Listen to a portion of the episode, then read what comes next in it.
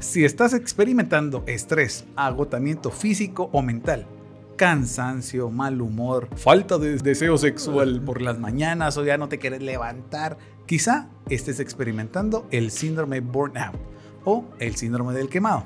Acompáñanos a descubrir con Gerardo qué es, cómo se experimenta, cómo gestionarlo y sobre todo cómo prevenirlo. Reconexión. Un espacio para reconectarte con lo que piensas y sientes, siendo el contacto con la realidad que te hará despertar y ver la vida tal como es para que puedas vivirla al máximo.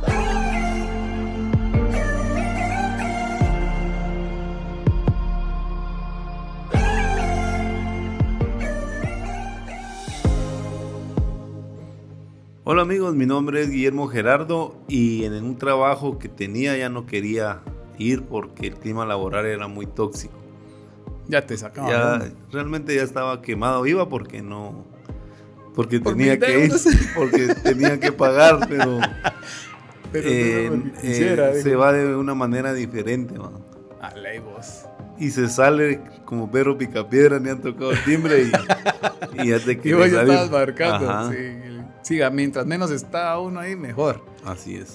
¿Qué tal amigos? Mi nombre es Luis Montúfer y yo también, en, debido a mi trabajo que me generaba demasiado estrés, tuve que pagar a una fisioterapeuta para que me ayudara con el dolor de espalda. Era demasiado. Incluso tuve que pagar de aquellas maquinitas del, de los centros comerciales, vamos, para que para poder ir ahí también. No, no de aquellos de 20 pesos, vamos, sino de aquellos que supuestamente sí te trabajan más la espalda y toda la onda. Todo por sobrequemarse uno con el chance. Sí, este se conoce como un síndrome de burnout, dijo Uchito, o, del quemado. y queremos definir qué es un síndrome. Dice que es un conjunto de síntomas que se presentan juntos y son característicos de una enfermedad o de un cuadro patológico determinado provocado en ocasiones por la concurrencia de más de una enfermedad. El médico trata de establecer a la fisiopatología del síndrome que aqueja al enfermo. Entonces, un síndrome es, es, una enfermedad, se podría decir que, que, es característica, que tiene varias, varios síntomas que, se, que son repetitivos, ¿verdad? Por eso lo llaman síndrome. ah, Entonces, este que vamos a, a abordar nosotros es el síndrome del trabajador quemado. Este, realmente este concepto se, inició en, el área de la medicina, más bien con los doctores que estaban ante un ritmo de trabajo muy exigente, de mucho estrés, y ellos empezaron a experimentar este síndrome del quemado, que es como el, que, la persona que está desgastada. La pandemia del COVID-19 vino a, a, incrementar este, este, este síndrome y lo trasladó hacia otras ámbitos de la vida, como con las amas de casa, los estudiantes. Eh, ya no es un síndrome que es específico de la gente de la medicina, lo trasladó a las demás áreas o a las demás profesiones o, oficios y además lo trasladó a estudiantes y a, y a, cualquier persona que esté sometida ante un estrés todo el tiempo. Y es que hablábamos porque probablemente para, si sos nuevo en el, en el programa, dirías vos, esta temática, ahora estamos hablando de los síndromes, pero este es un síndrome que se daba en personas con mucho trabajo. A partir de lo del COVID-19 y cuando nos encerraron a todos y que no podía salir, y bien lo decías vos con este buen ejemplo, que probablemente habían mamás de que, o sea, lavaban los trastes y toda la onda y tal vez les daba chancito para hacer shushu vos. O ver su, Ajá, ver la novela. O Laura. ver la novela china, algo.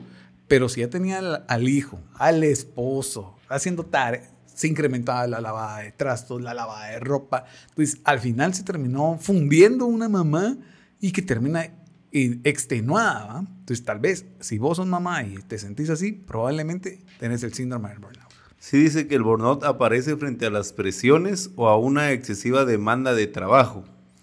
Y esto nos da luces eh, que ya no solo, como lo decíamos, ya no solo va a, afectar a las personas que tienen un trabajo como tal, eh, un trabajo en una empresa o planilla, sino a toda persona que se vea ante esta carga excesiva de, de, trabajo, Y, o que experimente presiones. Sí, está complicado, pues, porque probablemente vos y yo sentimos esta presión psicológica y que al final nos está terminando de quemar. Y estuvimos a sometidos a demasiadas presiones, ¿va? Luchar por no enfermarnos. ¿Te recordás si estaba viendo aquellas ondas donde cuando salía uno al mercado y que te lavaban y que cambiate de ropa, la tirabas y todo ese tipo de ondas que al final es un estrés psicológico que, que generaba en cada una de nuestras familias. Trabajamos desde casa, ya no trabajabas de, de 8 a 5 de la tarde, sino trabajabas de 7 de la mañana a 8, 9, 10 de la noche, porque como estabas en casa, tenías más chance de poder hacer más trabajo. Entonces, habían más horas sin ser pagadas, uno ya ah, estaba más molesto, ya el clima tal vez laboral ya estaba sacado de onda y eso que estabas, el clima laboral en tu casa, lo más jodido. Y que como hablábamos, las amas de casa ya no soportaban a los esposos ni los esposos a las esposas porque nunca estuvimos en esa onda. Vos siempre el esposo, bueno, el besito se, iba la... estaba, no se estaba acostumbrado a convivir todo el tiempo. todo el tiempo juntos. Ajá, tanto tiempo. En el grupo de parejas lo vimos que después de esta onda hubieron muchos problemas matrimoniales, muchas separaciones.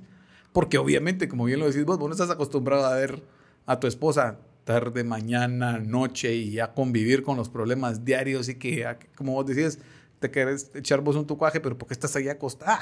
Al final eso es todo un dolor de, de cabeza. Uno de los síntomas es la autoexigencia, como bien decías, la sobrecarga y el no saber decir que no. Que no. Esta parte es fundamental en el síndrome porque hay personas que son codependientes, que necesitan que las necesiten. Las identificas porque andan queriendo ayudar a, a, todas las personas que se atraviesan y sienten culpa si no lo hacen. Estas personas experimentan eh, regularmente este síndrome, es el síndrome del quemado, porque ellas mismas no pueden decir eh, a algo que no. Le pedís un, tal vez está tareada, ocupada y le dicen no me puede ayudar con hacer algo y no puede decir no. Dice sí, sí lo voy a hacer y se va complicando más. No sé si te ha pasado. apunten, Apúntenme, soy, creo que ahorita que lo estabas diciendo, ya yo, madre, vos soy yo que, todavía no había logrado como aprender a decir no y que muchas veces terminaba aún más quemado con el trabajo, con más cosas la iglesia. Hijo de madre, esto es un montón. Ahora te queremos ver qué síntomas físicos deberías de estar sintiendo, que son los más generales, para saber o determinar en realidad si vos tenés el síndrome de burnout. El primero sería el dolor de cabeza. ¿va? No, es, o sea, no es como mandatorio que si tenés dolor de cabeza tenés el síndrome, pero es una, una muy buena luz para saber si ¿Ya estás quemado por el trabajo o qué onda? El segundo sería dolor de espalda, del que hablábamos. También sería el cansancio físico, pero un cansancio donde vos decís, ya no, o sea, no, no, no te querés levantar, mm. las ganas de poder empezar otra vez el día no están en su mejor momento y muy probablemente vas a tener trastornos de sueño que te pueden dar o resultar en insomnios, en eh, que vos te querés dormir, pero no lo puedes hacer, o que ya no te puedes levantar, vos y decís, bueno, me voy a echar un micuajecito en el baño de 10 minutos y está la mara va a tocar. ya dos horas. ¿Qué onda, vos? Y también podemos ver síntomas emocionales. En estos síntomas, vamos a ver, si vos detectas tres de esas cuatro, probablemente estás quemado. El primero sería irritabilidad. uno llega con amor y, hola, ¿qué tal? Y el otro dice, andate la chingada muy probablemente pudieras estar en esta onda. La otra es que vivís con mucha tensión. Los músculos se sienten, se resienten. Yo, como te comentaba, por el trabajo, incluso la mano me temblaba, vos como que estuviera Parkinson, vamos. Ya era un como shimmy ahí que, que, me mm. agarraba a cualquier hora, pero era por la tensión del trabajo. La otra es el cinismo. Ya uno ya no mide las palabras, sino ya, ya uno tira el cuentazo como en, en una retórica para ser cínico. Y la otra es de que vivís desmotivado. Ya no, ya no te apetece hacer mayor onda porque estás sobregirado en lo que debería de estar haciendo uno.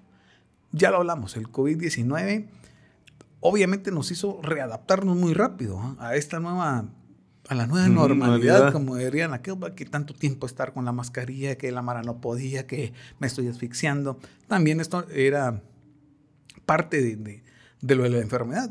Pero lo más complicado fue el aislamiento. porque muchos de nosotros, tal vez vos reconectado, vos jueves, viernes, sábado, domingo andabas en la calle, vos. Y después que siempre no, mijo, vos. Nos encerraron. Nos encerraron de una vez. Entonces, esa sensación de miedo que podíamos tener también a enfermarnos, porque muchos de nosotros lastimosamente perdimos familiares o conocidos, dices, pues yo no me quiero enfermar. O lo que me no pasa me quiero a mí. morir. Yo no me quiero ir, amigo. Pero lo que nos pasaba a nosotros era que teníamos en la casa personas enfermas, ¿va? vos una abuelita, un tío, que vos decías, si me da a mí y yo se lo pego, mano. O sea, el cargar con esa onda de que, bueno, se murió tu Pero mira- abuelita, pero por tu culpa. Entonces, el cargar con esa onda también nos hacía sentir una presión complicada. O para muchos, el miedo a quedarnos sin trabajo, tener que trabajar más para que el jefe dijera, bueno, este no se la está pelando tanto. Creo que fueron rasgos que caracterizaron esta época y que nos llevaron a tener esta sensación de no saber qué hacer. Y de ahí es donde se incrementa este síndrome. Sí, algo que vos decías, que hay mucha gente que a, a raíz de la pandemia empezó a realizar más eh, atribuciones en su empleo, sin derecho a decir que no porque era despedido, y esa incertidumbre de que qué hago sin trabajo si tengo que pagar mis deudas. Entonces ahí mucha gente empezó a experimentar ese síndrome del quemado porque estaban haciendo más tareas por el mismo pago. Yo conozco una persona, bueno, la persona que se quedó en mi puesto, porque yo fui parte de las estadísticas de los que nos despidieron al final de cuentas. Entiendo también a la empresa, ¿va?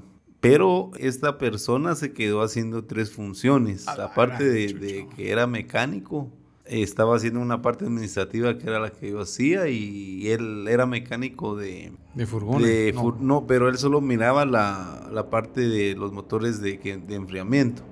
No, no. Y el motor del camión lo miraba otro mecánico que también ya no está La y él empezó a ver esas tres áreas. También tuvo que colaborar en ir a traer gente e irlas a dejar. Entonces él empezaba su jornada laboral a las 4 de la mañana No, y la terminaba a las 10.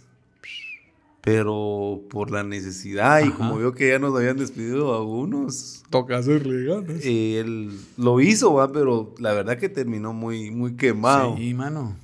Mala onda la mano. Pero esa fue la forma de, de vivir durante la pandemia. Pero es, ese estilo de vida o esa nueva normalidad o la virtualidad vino para quedarse porque aún hoy se sigue...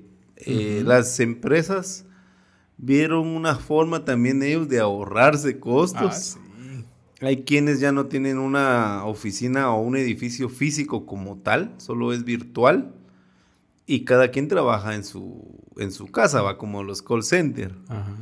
Pero ellos ya no gastan en, en papel de baño, en cafecito. Dale. Eh, Les conviene realmente este Ajá. tipo de, de trabajo. Sí, porque no te están pagando eso en, para sí, la casa. y ¿va? en algunos momentos permite que el trabajador tra- haga un trabajo efectivo y real, ¿va? Porque cuando uno está trabajando físicamente, es las famosas horas nalga, ¿va? Esas, esas existen porque que te vas a- con tu hoja ahí a la oficina de otro, descargar algo, te cascas saqueando. Cambio hay un poquito Buenas, más, dale, más eh, supervisado, porque Ajá. tenías que estar Sí, conectado. También vi ahí unas técnicas que usaron unos amigos que la. ¿A qué onda del MAP? Como Sí. tenés que estar como activo siempre, le ponían un bulito a vos para que sintiera ahí el sensor que había un dedito ahí. Había Mara que había un blog de notas y dejaba puesto una, una pelota encima. Entonces marcaba el blog de notas y. ¿Y a qué? Viendo En el Netflix, puerto. la- en el puerto. Pero realmente era también... pues, un- Sí, el o- ser humano necesita siempre espacios de... De ocio. De, de ocio, siempre, siempre. Hay un, hay una, un libro que se llama El Homo Ludens, que es el lúdico de, de- de aprender tra- eh, trabajando o divirtiéndote. Dice que el hombre siempre va a tender, el ser humano va a tender a buscar espacios de relajación y diversión.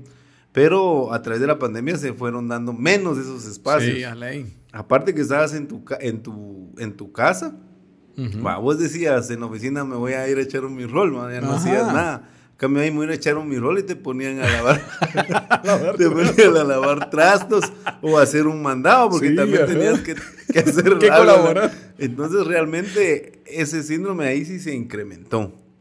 Eh, como dice una frase, tú puedes con todo, pero no con todo a la misma vez. Sí. Quizás si, si has estado experimentando ahorita lo que decía Luisjo, cansancio, insomnio, irri- estás irritable en tu trabajo, es que realmente ya estás quemado. Entonces tienes que eh, tomar alguna acción o una decisión, ¿verdad? Si ya no te sientes bien en ese trabajo, pues posiblemente sea renunciar o buscar algo que te guste. Algo que afecta mucho también eh, son nuestras heridas. Siempre hemos visto, vamos a recordar un poco el enneagrama. El enneagrama número uno, que es una persona que busca siempre la perfección, eh, se va a comprometer siempre. Él va a dar más de lo que le están pidiendo. Pero eh, algo que todos tenemos claro y no es una, no es como una ideología de, de no hacer nada, sino por el contrario, en los empleos, eh, mientras más talentos vos vayas demostrando, más trabajo te van a querer Ah, dar. Sí, hombre. Y lastimosamente no va acompañado de una remuneración. Entonces solo te vas a terminar quemando, Si, si querés siempre dar ese extra, que no es malo, pero creo que siempre tiene que haber también una retribución, en este caso económica, para que, que Para vaya que de la mano. Sí, hombre. Bien lo decías vos, que hablamos del- de los enneagramas y que a veces cómo enfrentarlos. Puedes regresar a los episodios, está desde el 11 hasta el 14, que tratamos los enneagramas para que vos sepas qué enneagrama sos y que puedas decir, ah, bueno, yo soy perfeccionista o soy el, el héroe. Ahí están, ahí, ahí se pueden escuchar. Pero como bien lo decís vos, lastimosamente también en el chance hay malos trabajadores que los tratan bien. Como dirían, cuando se trata bien a un mal trabajador, el buen trabajador ya no quiere hacer Ah. su trabajo como, como lo hace vos con perfección. Porque sabe que después le ponen el chance del mal trabajador.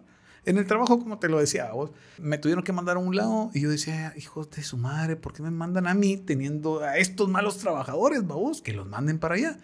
Y entonces la respuesta que me dijo, no, vos, es que mira, es que estos le entran al alcohol. Entonces, si los mandamos para allá, ¿qué tal si se ponen bolos allá? Y yo decía, viejo, ese no es mi clavo. Sí, ese claro. no es mi clavo, pues. O sea, ¿por qué le estás teniendo miedo a otro trabajador? Entonces, pero cuando se empieza a tratar mal a un Pero buen ahí al que estaban quemando era a, A vos. uno, Ya te sentías desanimado y sobre todo no valorado porque te seguían pagando lo mismo. La misma, uno. y mal pagado porque no estaba ganando, no estoy ganando como ellos. Entonces dice uno, no, hombre, su madre, dice uno, vamos. Entonces ahí es donde también uno, este síndrome de súper quemado, ya te empieza a afectar en todas las áreas, ¿va? vos, vos estás trabajando en la casa, pero sí, pero ya te afecta en la economía de la casa, ya con tus papás ya no los miras igual porque tu viejo sigue teniendo, mi hijo, y, y cómo vas que la grande y uno dice, papá, ya me quiero ir a la chingada ese trabajo. No, hombre, tenés que hacerle ganas. Entonces, creo que muchos reconectados pudiéramos aún seguir pasando este gran problema, al igual que muchas madres que siguen mandando a sus hijos a, ya no a las clases presenciales, por el miedo a que se enfermen, sino que entonces aún los siguen mandando o los tienen en la casa en las clases virtuales. Pero, mano, qué dolor de cabeza. Un año que tuvimos a la pobre Sofía en esas clases, yo decía yo, mano, cuando vi a la maestra, va, ay, Miss, mire cómo le extrañaba. Porque uno se vuelve el maestro, pero sin la paciencia, va vos, y Sí. sin la didáctica. ni la la- pedagogía, ni la vocación, ni Sí, nada. Sí, vos solo, bueno, solo era lo bueno para allá, para todo, cabrón. vos. Entonces es, es bien complicado cuando esa sobreexigencia se transfiere también a nosotros los padres. Va, vos podés con todo, pero no con todo a la vez. Bien lo has dicho. Entonces, ¿cómo prevenirlo? Ahora venimos a este punto. El burnout, este síndrome, siempre ha acompañado a aquellas personas y sobre todo a los adultos. Usualmente no les pasa tanto a los, a los niños, pero ahora les está pasando a los adolescentes, a los patojos de entre los 11 a los 16 años. Entonces lo que tenemos que hacer es respetar tu horario de trabajo si estás en el trabajo o respetar tu horario de estudio, ponernos, sacrificar, bueno, de tal a tal hora es donde le voy a echar un, Onda, ya después, si me piden y si de verdad te nace, va, órale, pero no todos los días, no todo el tiempo. Y poner clara también esa onda, tu jornada laboral, incluso si es posible, apagar el celular. Sé que ahora es casi imposible, pero tenemos técnicas jiu-jitsu para ponerlas en modo no molestar o cuestiones por el estilo. La otra es ya no responder llamadas que tengan que ver con el trabajo. ¿Qué hacemos los emprendedores? Que dependemos las 24 horas, hay Mara que no se puede dar ese lujo, pero usa herramientas como WhatsApp Business, eh, ahora con la inteligencia artificial que nos permite poder contestar, aunque sea, permítame un segundo, Ay. ahorita le contesto, voz. Y la musiquita clásica ahí. O cuestiones por el estilo que te permitan no tener que estar desbordado en esta onda, ¿va? que nos permiten estar presentes, pero sin estarlo. Y la otra es también educar a nuestros clientes. Creo que todos estamos ya mal educados. ¿va? O sea, vos querés que te atiendan siempre, a cualquier hora, porque así dice la onda, pero no, no debería de ser así. A vos después de las seis, la gente también tiene que ir a descansar. También tiene familia. Sí, hombre, no se manden. Y los estudiantes tener muy claro cuáles son estos sus horarios de estudio para hacer sus tareas, para poder descansar. Y como bien lo decís vos, también un tiempo de ocio. ¿va? La Sofi viene, va, ahora les ves toda la casaca, qué bonito, comemos.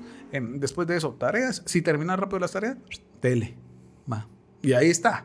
Va unos, una tu media hora y después va eh, todo el, toda la otra onda que toca, pero al final le das un tiempo de ocio, tampoco puede ser una mala onda, vamos a pintar, hagamos esto, pero sabe que se puede distraer. Y la última, tenía un tiempo para esta diversión, a voz de grande, no estamos hablando de los niñitos ahí que se pongan a, sino voz de grande, agarra una tu serie, ponete a descansar, agarra TikTok, eh, Lo ideal que fuera que, o sea, que te despabiles de todo lo que pueda estar pasando a vos para que no el trabajo te consuma. Sí, otra, otra cosa que, pasa en, los trabajos es que no sabemos delegar funciones, incluso a veces en el hogar. Alguien está haciendo a veces más que el otro, o, pero no es porque lo estén obligando, sino que esa persona le, le nace hacerlo, pero poco a poco se va ir desgastando. En el ámbito de la administración hay un concepto que se llama el empowerment, que es empoderar a las personas, no darles como más poder de que puedan, vos le decís a tu auxiliar y este ya anda despidiendo a la, Mara. vamos, sino que empoderarlas con la información, que todos manejemos una información, que la tengamos clara, que podamos tomar decisiones. Sí. Que no tenés que estar molestando al jefe para decir puedo ir al baño, jefe. O sea, si vos ya sabes las políticas, hay horarios, entonces vos ya te levantás, va. Entonces, em, empoderar a la gente con la información y eso también se puede dar como en la pareja, con los hijos. Sí, vos. Porque a veces eh, he visto que hay decisiones que son básicas, pero tienen que esperar a que, el otro valide. Que autorice otra vez. Si no, hay problema. Entonces, también ahí nosotros nos estamos aferrando a, ese síndrome porque no descargamos también en las otras personas su responsabilidad. Entonces, aprender a delegar, aprender a empoderar a los demás para que también nosotros tengamos esos descansos. Como decía Luis, darse tiempo personal y en familia, aún con un trabajo que, un, que uno le guste y que sea gratificante, tanto económicamente como que te gusta esta situación, pero también si uno solo hace lo mismo va a terminar quemado. Entonces hay que también tener un tiempo para la diversión, dedicárselo a uno mismo. Tiempo para la familia, para los hijos pero también tienes que tener un tiempo para espacio personal, un espacio personal donde puedas hacer si quieres dormir, ver TikTok o lo que te guste, pero que te va a cambiar el chip y que te va a dar ese, es como ese oasis en un desierto que te va a alimentar y te va a permitir seguir, ¿verdad? En ese trabajo que quizás eh, es desgastante, pero ese pequeño break que te des te, te va a llenar de energía, ¿no? La gran puchica, sí, mucha. La verdad es que a vos reconectado si te has sentido identificado con este gran momento, creo que muchos de nosotros sufrimos de un sobrecalentamiento y es lo que les pasa a los carros, babos, que cuando en realidad ya están jodidos y, y hay Mara que quiere destapar ese montón de, de agua caliente evita llegar a ese punto, vamos, en tu trabajo, con tu familia, con tu esposa, con tu novia, con tus hermanos, con tus amigos. O sea, evita llegar a ese punto. Hay muchas formas de hacerlo, lo hemos dicho, medita un poquito, intenta distraerte de vez en cuando. Justamente estaba terminando de leer el libro del, del club de las 5 de la mañana y este decía que entre tu hora de trabajo vos también tienes que tener un momento de descanso. Y eso lo deberían de entender los jefes, ¿vamos? O sea, como esas horas muertas, malga, dijiste vos, va, está bien, es necesario, porque así el cerebro también se despabila y entiende, ah, bueno, démonos un chancecito para volver a enfocarte otra vez. La misma onda que pasa con la onda del pomodoro, que son lapsos de tiempo donde vos centras tu atención y después la quitas para decir, bueno, demos un respiro y vuelve otra vez a centrar, porque usualmente uno no va a estar siempre ahí metido. Entonces, si te sentís sin pasión y cansado, probablemente tenés el síndrome de burnout. Si ya no quieres ir al trabajo por el clima laboral o porque te sientes que te están explotando, eh, creo yo que es momento también de ponerle atención antes de que llegues a estar quemado. Quizás posiblemente tengas que cambiar de un trabajo donde te guste y donde valoren realmente lo que haces Lo que no y sos va como persona. Intenta por todos medios buscar tu vocación. ¿Qué es lo que te apasiona? ¿Qué es lo que harías sin que te paguen? ¿Y qué estarás vos siempre motivado? Algo que a vos te gusta, que dices, esto es lo que me llega. Esto te va a también evitar a veces este síndrome de quemar. Terminamos diciendo la frase que, que debes de grabar, porque a veces en nuestro ego, nuestro orgullo, queremos solucionarle la vida a todas las personas, pero no lo vamos a poder porque solo nos vamos a sobrecargar y terminar quemados. Tú puedes con todo, pero no con todo a la misma vez. Gracias por llegar hasta acá, reconectado. Esperamos contar con tu presencia. Hemos estado viendo que probablemente vos nos estás escuchando no los lunes, sino los domingos que hemos estado subiendo ahora los podcasts y que hemos visto mejor respuesta los, los domingos que incluso a veces los días lunes. Así que si te quieres apuntar... Que se den su break. Ajá, escuchando- date un tu break. Ajá, escuchándote el podcast. Gracias por el favor de tu audiencia. Esperamos escucharlos el próximo domingo o lunes. Reconexión.